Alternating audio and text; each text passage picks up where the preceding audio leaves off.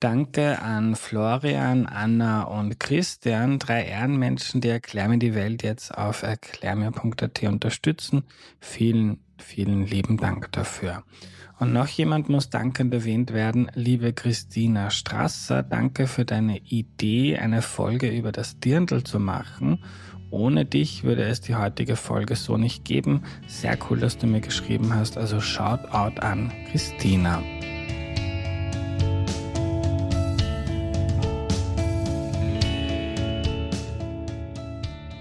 Hallo, ich bin der Andreas und das ist Erklär mir die Welt, der Podcast, mit dem du die Welt jede Woche ein bisschen besser verstehen sollst. Heute geht es um das Dirndl, Lederhosen, die Tracht und was es damit auf sich hat, das erklärt uns Gexi Toastmann. Hallo. Hallo, danke für die Einladung. Ich weiß nur nicht, ob ich es wirklich erklären kann, aber ein du bisschen. wirkst fachkundig, wenn man dich anschaut. Ne? ja, wenn ich Dirndl ja. anhabe, da braucht man nichts wissen. Liebe Gexi, kannst du dich zu Beginn noch kurz vorstellen, bitte? Also, hm, wie soll ich mich vorstellen? Ich bin vor 81, gut ein, knapp 81 Jahren geboren worden, fast im Attersee, wie meine Mutter immer gesagt hat. meine Mutter war eine Linzerin, die im Sommer immer mit der Familie am Attersee war und die Familie hat gern Dirndl und Trachten getragen. Zum Teil auch deswegen, weil die Damen der äh, Familie Fischer Christ, die haben alle zwar schmale Teilchen gehabt, aber relativ breite Hüften und das Dirndl ist ideal für solche Figuren. Und meine Mutter war sehr kunstaffin ist wahnsinnig ungern in die Schule gegangen und konnte sich mit 13, glaube ich, war sie damals, durchsetzen, dass sie die Schule abbricht und hat dann die Aufnahmsprüfung gemacht ein Jahr später. Vorher hat sie noch kochen lernen müssen. Es ist noch in eine Haushaltsschule gegangen. Davon haben wir, meine Schwester und ich, sehr profitiert dann. Aber nach der Haushaltsschule hat es dann eine Aufnahmsprüfung in der Kunst, sogenannten Kunstgewerbeschule damals noch. Jetzt ist, glaube ich, äh, am Stubenring für Universität für Kunst die Abteilung. Dort hat sie die Aufnahmsprüfung gemacht und ist dann Schülerin von Hoffmann und Wimmer Wiskrill geworden und hat sehr viel gelernt, einerseits über Mode, über Handwerk, über Farben, Proportionen und auch die Kombination von Tradition und Avantgarde, kann man sagen. Also das war meine Mutter. Mein Vater, der ist im Zuge des Anschlusses nach Österreich gekommen, dann über Umwege nach Lenzing. Er hat ja nichts auslassen, aber das ist ein anderes Thema. Vielleicht haben wir noch einmal. Oder? Er war ein Hamburger. Und als Hamburger ist er natürlich gern segeln gegangen. Er hat sich zwar lustig gemacht über die Seesegler, aber trotzdem ist er am Attersee ein bisschen segeln gewesen. Und da hat er das sogenannte Fischerdirndl. Meine Mutter war eine geborene Fischer äh, am Bootshaus gesehen im Dirndl und hat sich verliebt in sie. Und so ist es passiert. Ich glaube, neun oder zehn Monate später war ich dann auf der Welt. Also 42 geboren, fast im See, wie wir schon gehört haben. Und nach dem Krieg, mein Vater, der hat wie gesagt nichts auslassen. Er ist kurz nach der Hochzeit ist er als ehemaliger SS-Mann ist er dann abgeholt worden, weil er Staats- oder ein Verräter war und ist dann in Mauthausen gelandet, 14 Tage nach der Hochzeit. Die Mutter hat nicht gewusst, was los ist, war dann fast ein Jahr in Mauthausen, ist dann in die ins Feld geschickt worden, Bewährungsfront und so, wo dann 80 an die Front geschickt worden sind und zwei zurückkommen sind und zum Schluss ist er dann in der russischen Gefangenschaft gelandet. Also das war abenteuerlich, mhm. auch eine eigene Geschichte. Äh, und dazwischen ist noch meine, meine kleine Schwester auf die Welt gekommen und meine Mutter ist dann mit den zwei Kindern da gesessen und mein Vater ist dann geflüchtet von der russischen Gefangenschaft in Deutschland gelandet, da bei seiner Schwester und da ist dann meine Mutter mit den zwei Mädeln nach Deutschland, hat aber dort so Heimweh gehabt, dass sie wieder zurück zum Attersee das versteht man, wenn man beim Attersee mal war, ja, dass man ja, das vermisst. Ja. Und mein Vater ist dann nachgekommen. Und dann haben sie gewusst, was machen sollen. Und da hat die Mutter immer gesagt, ja, ich habe mir immer gewünscht, ich möchte eine Trachtenstube machen, möchte selbst weben und spinnen und das einfach, ja, das, was ich in der Schule gelernt habe, auch realisieren und ein bisschen Geld damit verdienen. Und dann hat sie für ihre Nachbarin ein Dirndl gemacht. Und für dieses Dirndl hat sie ein Leib Käse bekommen. Und mein Vater war da so beeindruckt, dass er gesagt hat, ja, das ist doch etwas, wovon man leben kann. Wir werden da unsere Existenz aufbauen. Und so ist die Firma Toastmann im Jahr 49 entstanden. Ja, und dich passt hat das, das? Ja, das passt. Und dich hat das sehr interessiert und weil du hast dann auch deine Dissertation naja, na, es, ja, es hat, natürlich hat es mich interessiert. Also ich bin damit aufgewachsen, sagen wir so. Und ich habe gern Dirndl getragen und wir haben gern zugeschaut beim Weben und Käufen und, und Färben und so. Und wir, die Eltern haben ja zuerst angefangen im Schlafzimmer, also in der sogenannten Christvilla. Das war die Sommervilla von den Groß- bzw. Urgroßeltern. Und die sind ja viele dann nach dem Krieg in den Sommerhäusern gewesen. Und das ist dann bald zu klein gewesen. Und dann hat die Nachbarin, die Mizi Medici, geborene Schreiner, die hat in einem wunderhübschen kleinen alten Bauernhaus gewohnt und die hat, die hat das der Mutti vermietet, dieses Bauernhaus als Werkstatt. Und die Mizi Medici werde ich noch nie vergessen. Die Tante Mizi war schon relativ alt und hat eigentlich schon aufgegeben. Die hat ja, das darf ich jetzt nicht so sagen, aber sie hat viel geraucht und getrunken. Mhm. Und das hat mich auch angesehen. Aber wie die, die Mutter dann gekommen ist mit dem Webstuhl und mit Färben und Tun und alles, hat sie plötzlich mitgeholfen, hat dann gesagt, ja, sie war ja, hat ja auch als junges Mädel gearbeitet in den Wiener Werkstätten. Das hat sie geprägt. Und was sie auch geprägt hat, das war ihre Taufpatin. Der Schreinervater war Burgschauspieler und mit der Katharina Schratt befreundet. Und die Katharina Schratt war dann die Taufpatin von der Marie Mitzi Schreiner. Und die Mitzi Schreiner war ein bildhübsches Mädchen. Und die Katharina Schratt war bekanntlicherweise eine große Spielerin und hat dieses bildhübsche Mädchen immer mitgenommen nach Monaco zum Spielen. Da haben immer nur verloren. Und dort gab es auch einen Kraft Medici beim Spielen. Und der hat sich gedacht, dieses schöne Mädchen mit der Katharina Schratt, da gibt es sicher ein großes Vermögen dahinter. Hat sie ergeben, aber das hat dem Kaiser gehört. Und habe ich das schon gesagt, die Katharina Schratt, dass das die Freundin vom Kaiser Franz Josef war, weil das wissen gesagt. wahrscheinlich die wenigsten. das weißt mhm. du nicht. Bist nein. du ein Oberösterreicher oder? In Niederösterreich ein, aufgewachsen, ja. Bad Ischl. Mhm. Die Kaiserin Elisabeth, äh, die ja so viel unterwegs war und hat ja doch irgendwo Mitleid wahrscheinlich gehabt mit ihrem Mann, hat es in die Wege geleitet, dass er eine sehr liebe, fesche Begleitung, ständige mhm. Begleitung hat, eben die Burgschauspielerin Katharina Schratt. Und das ist eine Lebensfreundschaft geworden zwischen mhm. Kaiser und Burgschauspielerin. es dauert alles ja. zu lang. Aber es ist wichtig. Ja. Das Dirndl, das du jetzt anhast, das jetzt ganz viele Leute anhaben und besitzen, ja. seit wann gibt es das eigentlich? Wann ist das populär geworden? Ich will von der Katharina Schratt, die hat sehr schöne Trachten auch getragen mhm. in Ischl mhm. und hat ihrer ihrem Taufkind, der Mizi Medici, die haben dann geheiratet, die, die sich da in Monaco kennengelernt haben. Und beide waren so arm, aber es war trotzdem eine glückliche Ehe. Und sie hat ihre ihrem Taufkind wunderschöne Trachten und Schmuck vererbt.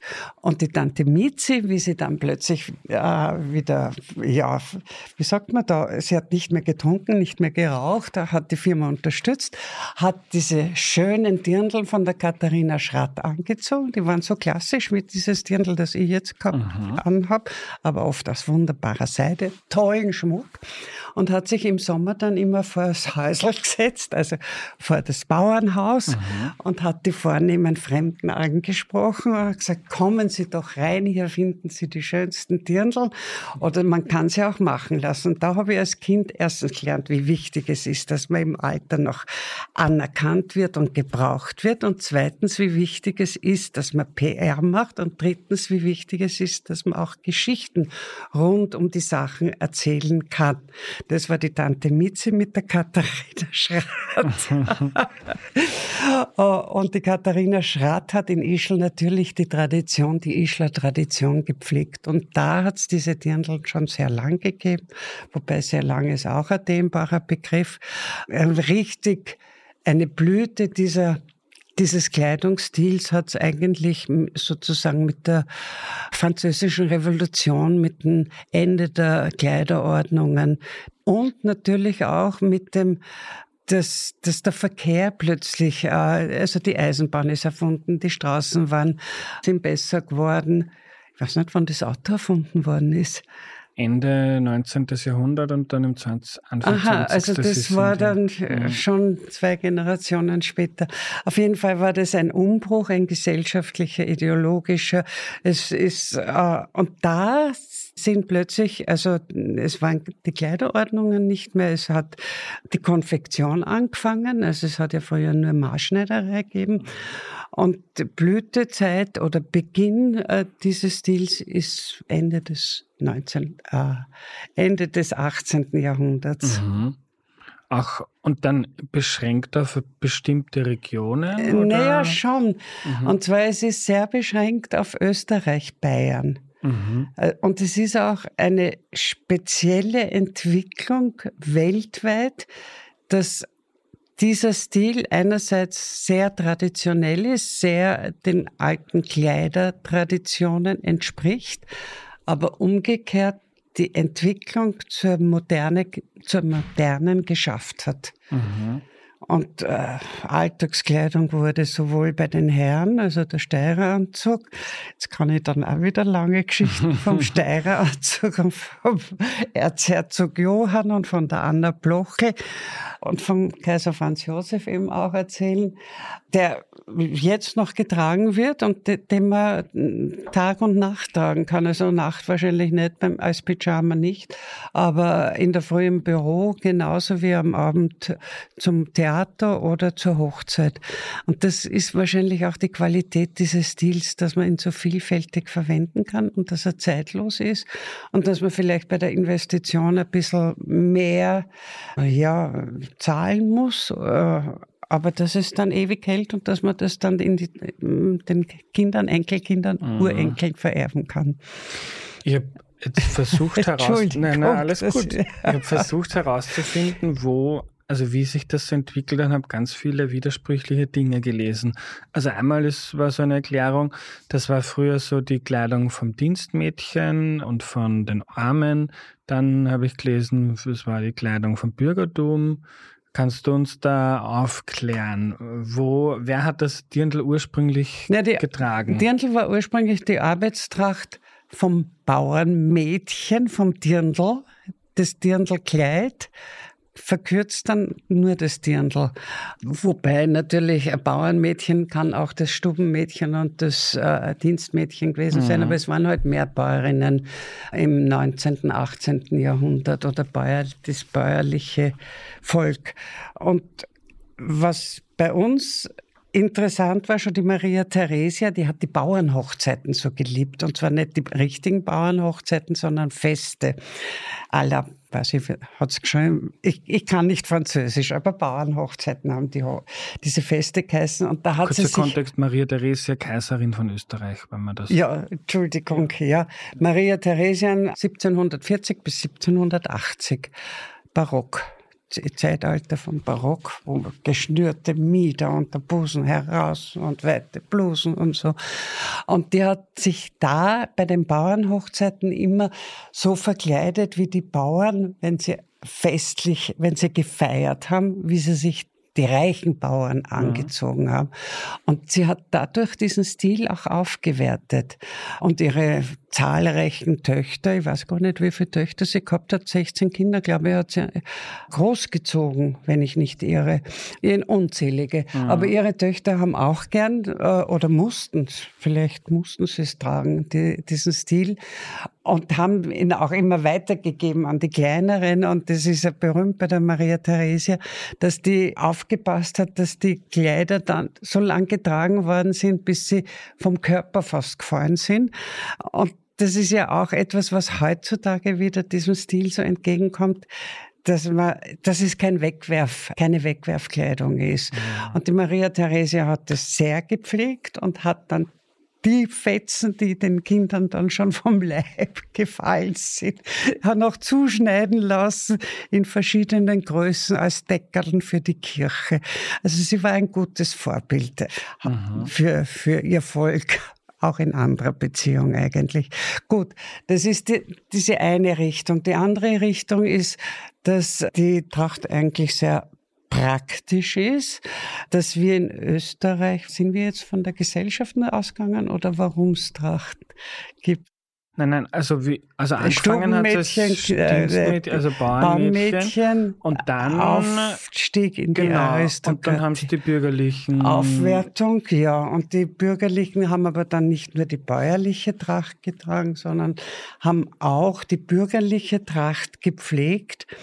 Und dann gibt es so äh, Überschneidungen. Also die, nachdem es keine Kleiderordnungen mehr gab mit der französischen Revolution, durften ja auch die Bauern plötzlich Bürgerkleider tragen, Seide, Samt und Goldhauben. Vorher haben sie es nicht machen dürfen. Vorher hat die Bürgerin Goldhauben getragen. Man gibt schöne Bilder von meiner Großmutter, die in, die Bürger, in den bürgerlichen Kreis hineingeheiratet hat.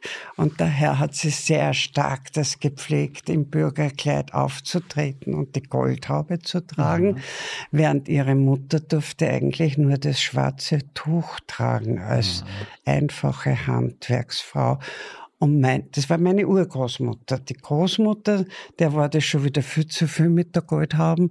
Und die hat immer hat sich verkleidet als Bauernmädchen.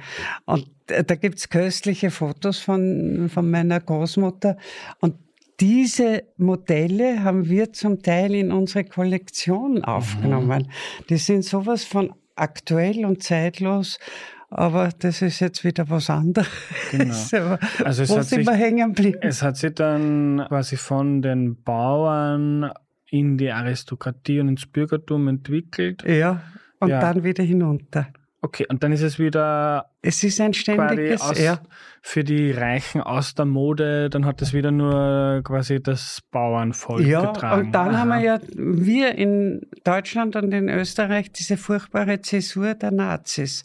Weil dieser Blut- und Boden-Mythos von den Nazis, der, die dann gesagt haben, ja, die Tracht ist der Ausdruck des deutschen Bauerntums.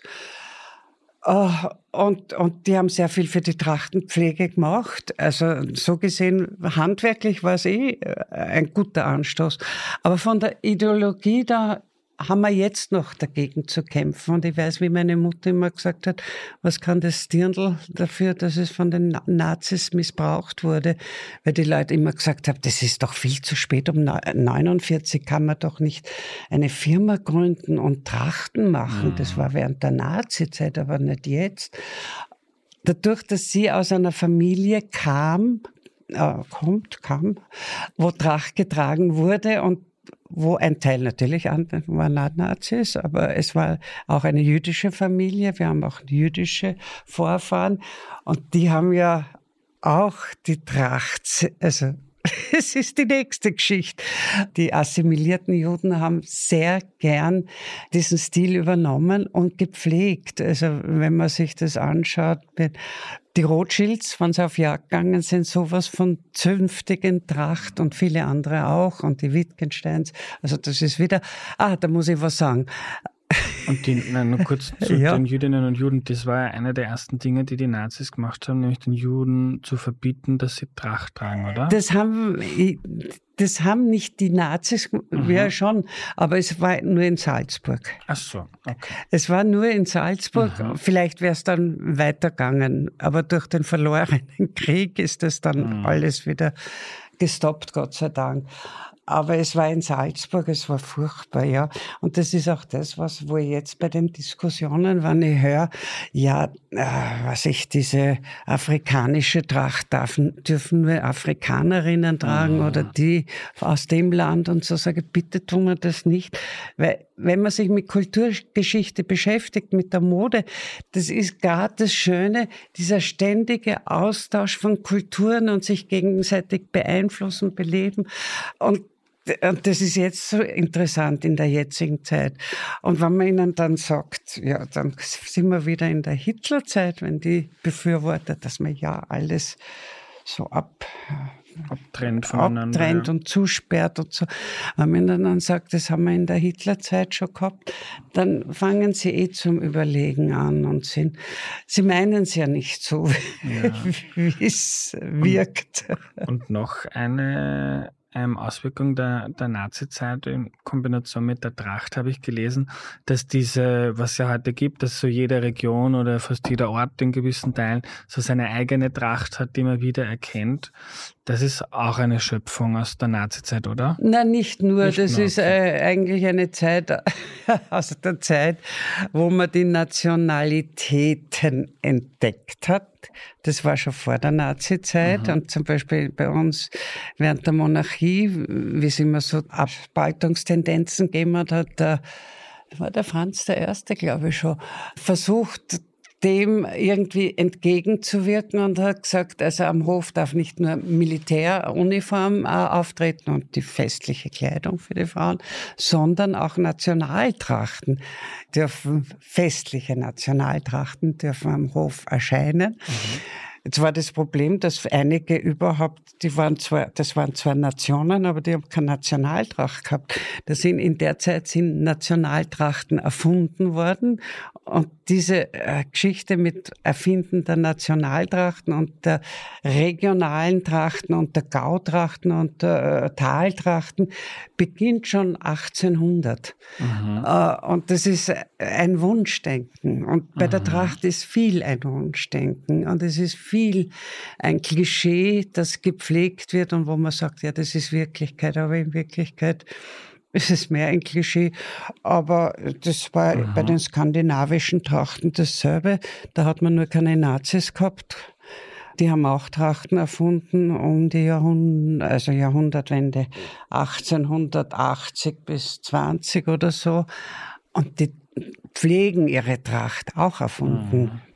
Ja. Aber Und nicht. Gexi, wie sind wir jetzt dann dahergekommen ins Jahr 2023, wo in Wien, die Wiener Wiesen, 100.000 Wiener mit Lederhosen und Dirndl herumlaufen. Also heute ist die Tracht oder das Dirndl ja etwas quasi Universales ja. geworden. Wie ist da, kannst du dir erklären, wie ist das dann so wieder quasi nach der Nazi-Zeit ein bisschen verpönt und steht für was und, und heute wieder so universell populär? Ja, es ist ja immer ein Auf und Ab gewesen und nach der Nazi-Zeit, also da war ich ein junges Mädchen, also ich bin 42 geboren, 20 äh, ist 62, 67er ja ein bisschen ein, Einfluss.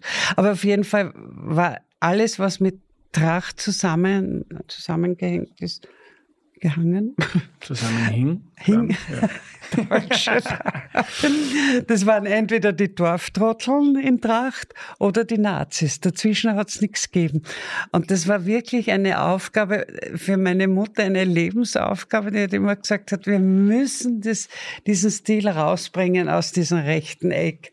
Äh, wobei zum Beispiel die Firma Lanz hat auch dazu gehört, die haben das auch aus dem rechten Eck rausgeholt. Und und ich habe das als, als Kind und Studentin immer miterlebt. Und dann ist es langsam aber sicher auch gelungen, dass es dann so publik geworden ist für die jungen Leute, schiere Modelle zum Teil. Also vom Ästhetischen kann ich nur sagen, furchtbar, vom Handwerklichen auch furchtbar.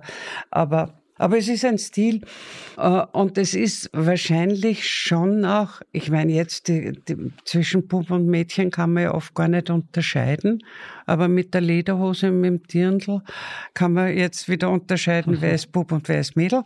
Obwohl ja jetzt wieder noch, ich habe jetzt das erste Mal ein Fest erlebt, die Love Parade war das, wo ich aus Versehen mitgegangen bin im Dirndl. aus Versehen? Eine halbe Stunde. War ganz, war Lust. Die waren alle lieb mhm. und nett. Auf jeden Fall, wie ich dann bei den Häuseln war, sehe ich das erste Mal Häuseln für sämtliche Geschl mhm. Geschlechter, ja, sagt man. Ja, ja. ja, weil wir wissen ja schon gar nicht mehr, wer was wohin gehen darf. Mhm. Auf jeden Fall ist die Trachtenmode, glaube ich, auch eine Antwort auf die androgyne Mode, wahrscheinlich, nehme ich an. Aber auch auf, auf, also die jungen Leute, die viel im Ausland waren oder im Ausland waren, die entdecken plötzlich wieder den österreichischen Stil oder sie gehen auch äh, mit einem Dirndl im Koffer oder einer Lederhose im Koffer nach Amerika, nach Japan, China oder sonst irgendwas. Mhm. Ist das ja, ja. ungefähr das die Antwort? Ja, das ist ja etwas, was man in vielen Bereichen sieht. So, das Joghurt heißt Landliebe und die Magazine, die schönen, die, die meistverkauften Landlust. Und wenn man Servus TV schaut oder zurück zum Ursprung vom Hofer, so ein bisschen die schnelle Welt, Internet, Social Media, Globalisierung, alles immer schneller.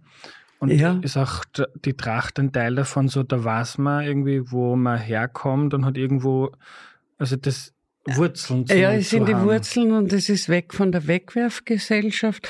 Und ich kann das Wort nachhaltig ja schon nicht mehr hören, aber es ist letzten Endes schon diese Nachhaltigkeit und das Handwerk und das Überschaubare und Nein zu diesen Massenproduktionen und das Nein zur Kinderarbeit und das Nein zum Ruinieren von anderen Kulturen durch diese, äh, ja, wir tun ja unsere Fetzen, gehen wir ja dann nach Afrika und verkaufen uns billigst. Und wir machen die anderen Kulturen kaputt, obwohl wir uns ja so viel, und der Westen bildet sich ja so viel ein auf seine Kultur, aber wenn man das vergleicht mit den Traditionen, mit den Stoffkulturen von den Japanern, von den Indern, von, von den Afrikanern. Also was die los haben, das vergessen wir immer. Aber das wird jetzt, das kommt langsam. Mhm. Das wird bewusst bei den jungen Leuten. Äh, und das Gespür für Qualität müsste man ein bisschen mehr pflegen. Und wenn die jungen Leute zu mir sagen, ja, sie können sich das nicht leisten, ein Dirndl bei uns, weil wir sind ja nicht billig. Presse hat mir geschrieben, ihr seid der Rolls Royce unter den Dirndln. das ist aber schön. Mir hat eine Dame gesagt, ich kann mir einen Kleinwagen kaufen für das Geld, was, was ich beide. Ich glaube, das Dirndl fängt so ungefähr mit 500, 600 Euro an. Aber da kommt die Schürze, die Bluse und so weiter. Aber erstens einmal haben wir auch Tracht im Pacht, also wir vermieten auch. Das, das System habe ich mir bei den Japanern vor 30 Jahren, 40 Jahren ist das schon her, abgeschaut, aus Zufall, weil die haben mir gesagt, gefragt, warum wir keine äh, Dirndln vermieten. Sie wollten zum Ziel gehen und in der österreichischen Tracht auftreten. Haben wir gesagt, na, das machen wir nicht. Und dann haben sie gesagt, wir haben nur mehr Mode, die vermietet wird. Wir sind so ein mobiles Land, haben so kleine Wohnungen, wir können uns das nicht leisten vom Platz her. Mhm. Und es gibt in jeder Stadt gibt's Mode zum Mieten. Dann haben wir gedacht, ja, das ist eigentlich, das stimmt. Beim Dirndl, da kann man die Blusen äh, kochen, man kann alles schön putzen und man kann es leicht ändern. Machen wir auch. Und das ist so gut ankommen. Also man kann es auch mieten und es gibt x Flohmärkte. Und wenn man ein Gespür hat für Qualität, dann findet man auf den Flohmärkten ganz tolle Sachen, mhm. gute Sachen. Mhm. Aber so, wenn man jetzt neu bei euch was kauft, alles zusammen, sagen wir mindestens 1000, 2000 Euro. So ja, aufwärts, nein, mit 600, 700, glaube ich, kommt okay. man auch schon durch. Mhm. Ja. ja. ja.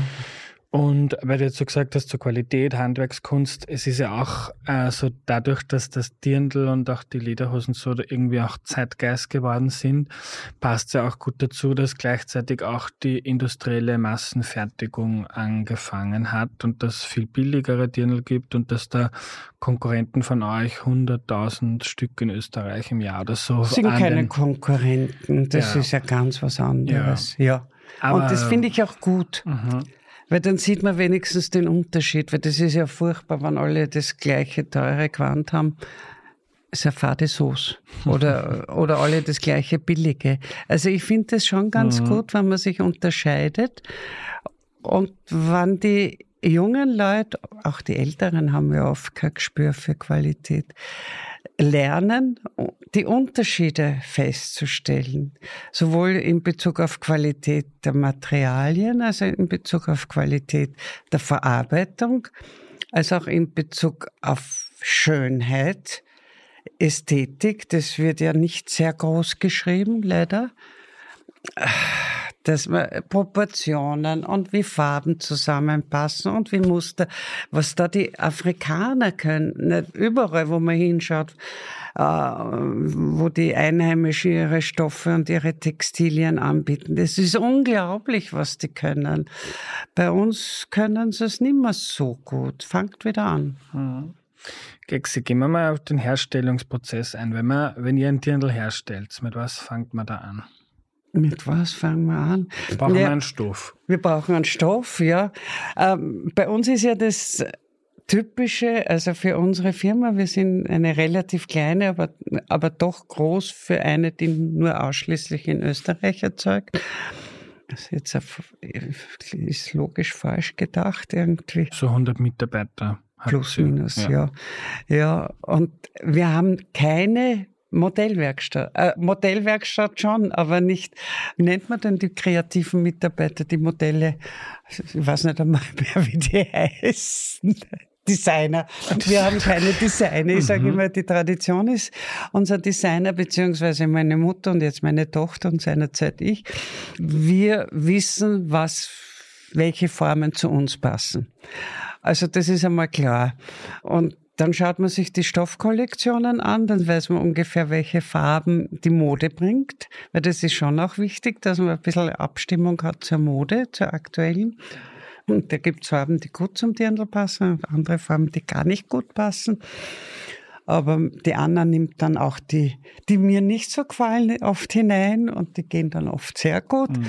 Also man schaut sich die Stoffe an, dann haben wir Gott sei Dank Firmen, das ist in Österreich auch toll, dass es kleine Firmen gibt, die extra für uns Muster machen und Farbkombinationen, dass man da schön kombinieren kann, Oberteil, Rock, Schürze, dass alles zusammenpasst und dass das exklusiv für uns bleibt aber dass es schon in der Tradition irgendwie passt oder eine Weiterführung ist.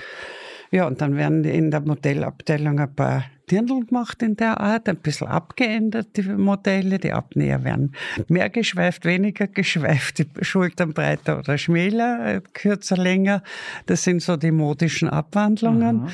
Und dann, also wir machen für uns selbst Dirndl, für die zwei Geschäfte, die wir haben und außerdem für den Fachhandel, wobei nicht jeder, jedes Geschäft beliefert wird, sondern nur bestimmte gute, beziehungsweise schauen wir, dass sie sich nicht gegenseitig äh, Konkurrenz machen und dann machen wir eine kleine Kollektion für den Fachhandel und die kommen zweimal im Jahr zu uns ins Geschäft, die gehen nicht mehr auf Messen wie früher. Mhm. Und da schauen sie sich das an und manche sind überglücklich und bestellen gleich und die anderen sagen, aber ich hätte doch lieber den Rock anders und dann schauen sie in unser Stofflager oder bei den Futzeln und dann suchen sie sich ein bisschen was anderes aus. Also wir können auch auf Sonderwünsche eingehen und, und in unseren, im Geschäft wird natürlich nach Maß sehr viel auch gemacht. Mhm. Für die Hochzeiten und für die Taufen und für die Dicken, so, also so wie ich, das ist schon, das ist noch Konfektion, aber das gibt's fertig auch. Aber für Sonderwünsche. Mhm. Und wie seid ihr, jetzt schlafen. wie seid ihr gewachsen im Laufe der Zeit? Wird sich das entwickelt? Äh, also mein Kunstwerk, wie ich es übernommen habe vor, hm, hm, hm, wann war das, 80? Na, ja, schon wieder vergessen, wie das war.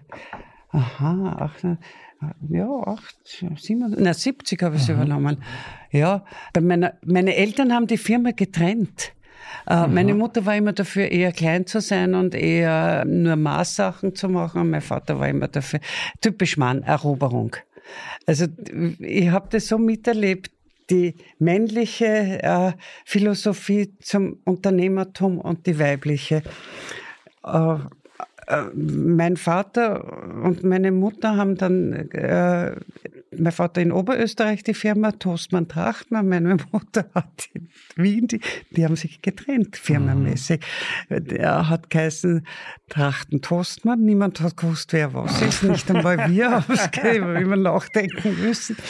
Jedenfalls, wie ich dann, ich habe dann die Firma von der Mutter übernommen, wie mein Vater gestorben ist, hat zuerst meine äh, Schwester übernommen, aber die hat nach zwei oder drei Jahren gesagt, na, sie mag das nicht und die Kinder mögen es auch nicht. Jetzt habe ich es dann auch übernommen und in der Zeit haben wir an die 500 Mitarbeiter gehabt und das war furchtbar, weil da muss man immer schauen, dass man irgendwo den Kunden nachrennt und, und Geschäft macht, damit mhm. die Mitarbeiter beschäftigt sind.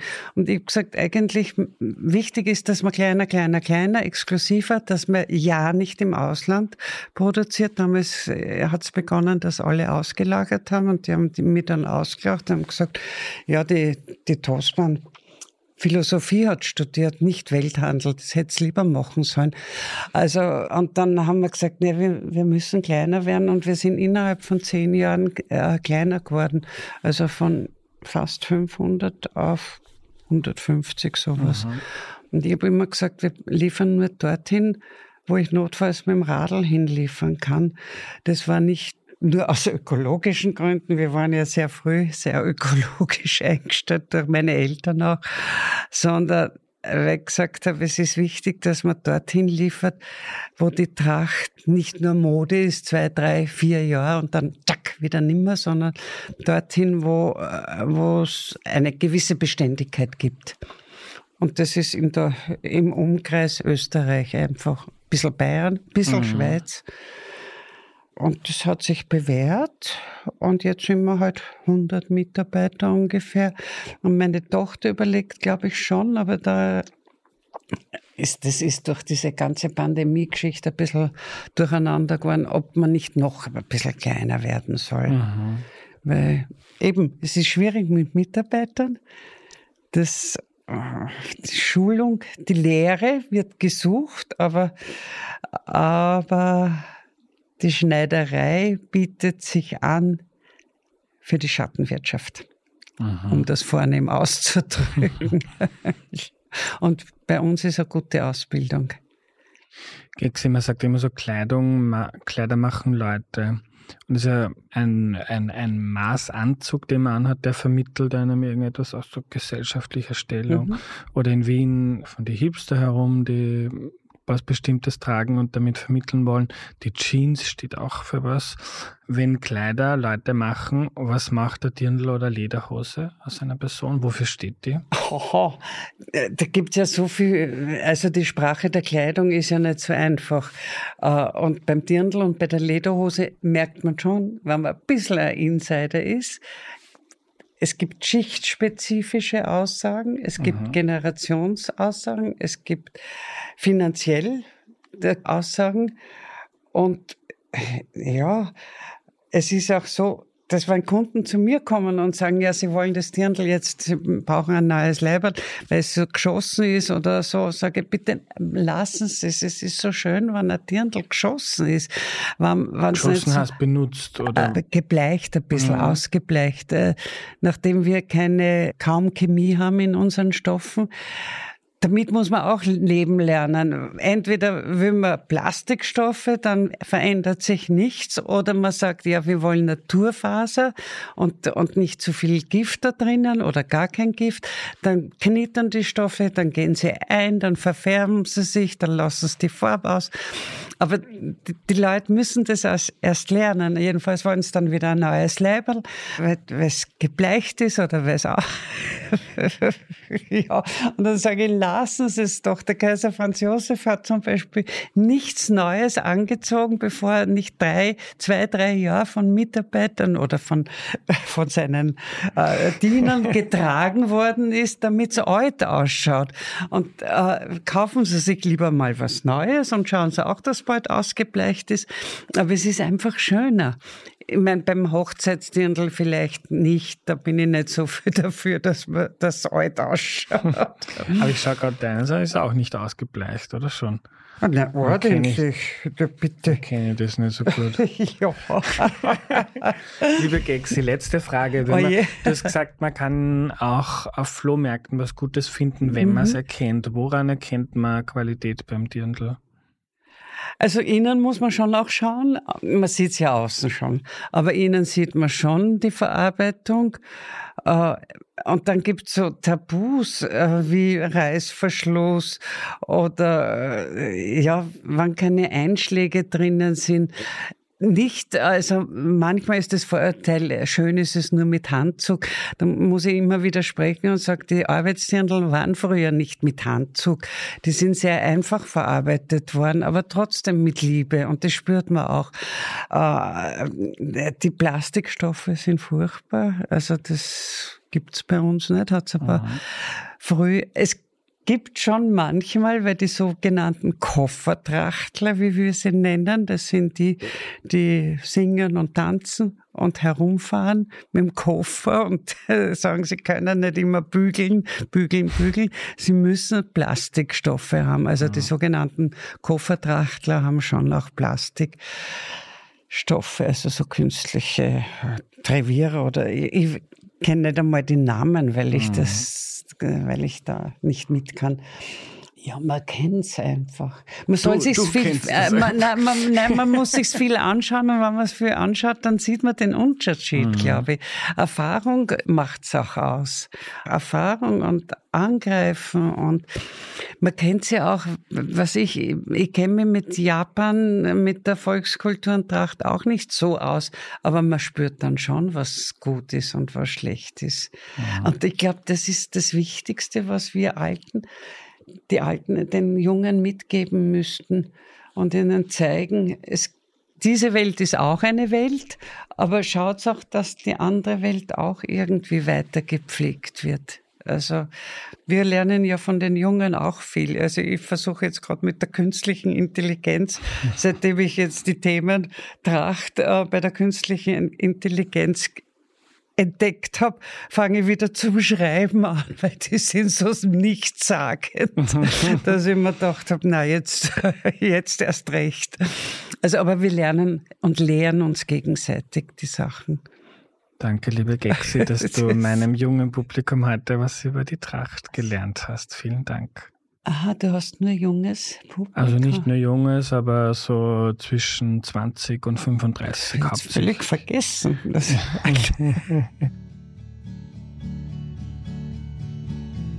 danke. Ich danke für die Einladung.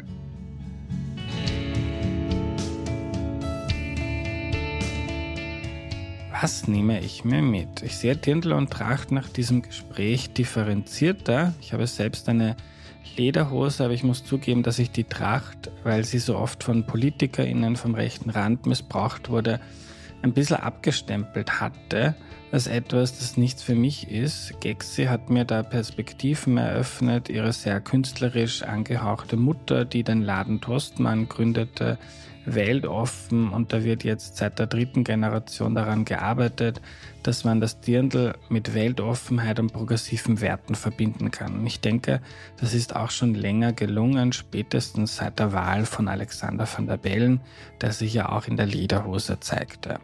Und dass allgemein wieder mehr im Dialekt gesprochen wird, dass man dafür nicht blöd angeschaut wird in der Stadt, sondern dass es einen Platz hat, auch in der Popmusik, teilweise auch in der Politik wie bei Andreas Babler, finde ich sehr, sehr gut, denn die meisten Leute reden einfach im Dialekt und das ist schön, wenn man da zu sich und seinen Wurzeln stehen kann. Und ich denke, die Tracht ist auch so ein Symbol von Tradition, auch wenn sie nicht so urlange zurückgeht, wie man denken könnte. Aber wenn man in einer globalisierten, sich immer schneller drehenden Welt ein paar Dinge hat, an denen man sich festhalten kann, Wurzeln schlagen kann, dann ist das ja einfach nur toll und zu begrüßen. Also meine Lieben, ab in die Lederhose und in das Dirndl, wenn euch das denn liegt. Wenn ihr tiefer eintauchen möchtet, in Folge 125 wird die Geschichte der Kleidung erklärt. Wie haben sich Menschen im Laufe der Zeit angezogen und was wollten sie damit ausdrücken? Ist eine super faszinierende Folge. Und mein persönlicher Tipp diese Woche, das Buch A More Exciting Life, also ein aufregenderes Leben von The School of Life. Ich habe selten ein Buch gelesen, bei dem ich so vielem zustimmen konnte und bei dem ich die Lebensphilosophie so teile und für mein eigenes Leben inspiriert wurde. Das Buch ist in der Podcast-Beschreibung und auf erklärmir.at im Beitrag zur Folge verlinkt. Wer Feedback hat für mich und für Valentina, der schreibt uns gerne mir an andreas.erklärmir.at. Ihr findet uns auch auf Instagram, TikTok, Facebook, auf Signal, Telegram, haben einen Newsletter, den ihr abonnieren könnt auf erklärmir.at slash Newsletter. Alle Links zu den Profilen findet ihr auch auf der Homepage. Wenn du den Podcast magst, dann unterstütze ihn bitte auf erklärmir.at. ist ein ganz wichtiger Beitrag zur Finanzierung dieses Projektes. Und du kannst auch mal in unserem Merch-Shop vorbeischauen. Da gibt es coole Pullis, T-Shirts, Jutebeutel von Erklär mir die Welt. Ist auch ein super Geschenk, wenn jemand Geburtstag hat oder egal, bei irgendeinem Anlass von einem Erklär mir die Welt-Fan sowas geschenkt zu bekommen, ist, glaube ich, eine nette Sache. Kannst vorbeischauen auf erklärmir.at slash shop und auch das ist eine Unterstützung für uns. Danke dafür. Auch ein großes Danke an die Menschen, die hier mitarbeiten, an Valentina Pfadner, Patricia Albertini, an Missing Link, Audio Funnel und DoMotion. Nächste Woche kommt eine sehr, sehr, sehr coole Folge zur Kernfusion. Endlich mal ein bisschen Physik einfach erklärt in Erklär mir die Welt. Wir hören uns nächste Woche am Dienstag. Bis dahin eine gute Zeit und jetzt noch der oder die Hörerin des Monats. Tschüss!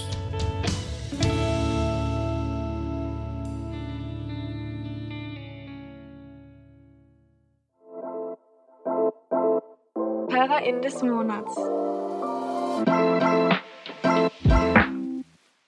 So, also der Hörer des Monats ist der Markus. Mhm. Der Markus, der ist, der ist 33 Jahre alt und kommt aus der Steiermark.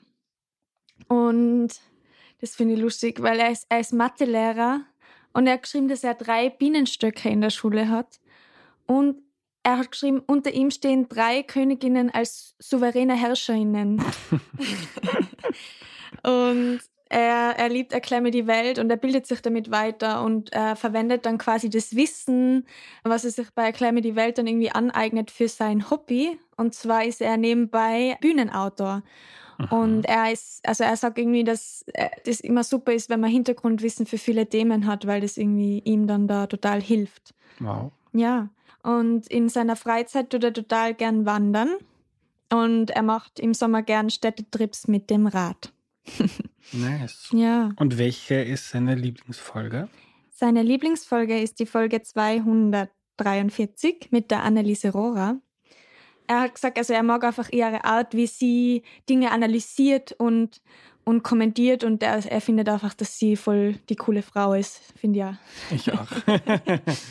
und Wünsche an Erklär mir die Welt? Ich glaube, er ist ziemlich wunschlos glücklich. Äh, geschrieben, nur weiter so. ja, cool. Hm. Dann vielen Dank. Ja, danke, Markus.